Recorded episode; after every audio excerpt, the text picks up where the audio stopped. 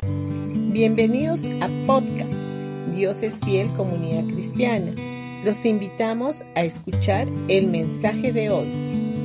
Hola familia, hoy día sábado 20 de noviembre.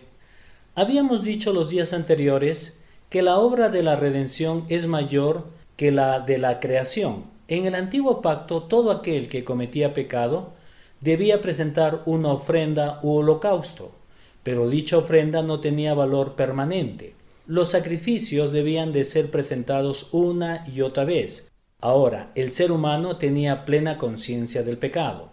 La diferencia con el nuevo pacto es que Jesús hizo un sacrificio una sola vez y para siempre, y con esto nos limpió todos nuestros pecados, tanto los pasados como los presentes y los futuros. Es más, cuando Cristo murió en la cruz hace más de dos mil años atrás, todos nuestros pecados estaban en el futuro. Gracias a la obra de Cristo, hoy en día podemos tener una conciencia de justicia delante de Dios. Por eso podemos estar muy agradecidos a Jesús por su obra redentora.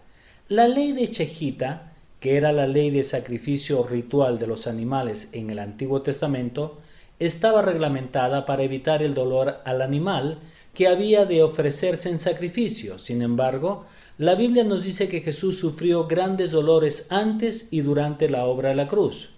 A menudo se ha tratado de representar en distintas películas los padecimientos de Jesús en la cruz, pero ninguna de ellas refleja lo que realmente sufrió, cuando cargó sobre sí mismo todas nuestras enfermedades y fue abandonado por su Padre a causa del pecado de la humanidad. El sacrificio perfecto de Jesús nos concede perdón completo para siempre. Su sangre nos ha lavado de todo pecado. La sangre de Jesús es tan poderosa que ha servido inclusive para limpiar el cielo. La Biblia nos dice que Lucifer, antes de rebelarse contra Dios y convertirse en Satanás, era el ángel de más alto rango. Su rebelión contaminó el cielo. En relación al sacrificio de Cristo, estableció la comparación entre el tabernáculo de Moisés y el tabernáculo celestial.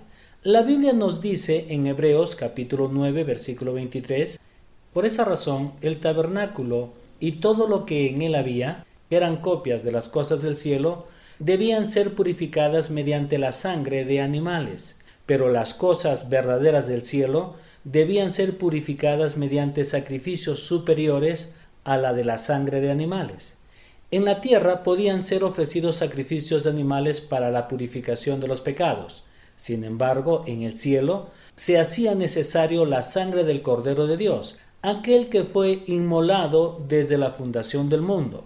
Cuando Jesús resucitó, le dijo a María que no lo tocara, porque todavía no había subido a presentar su sangre a su Padre.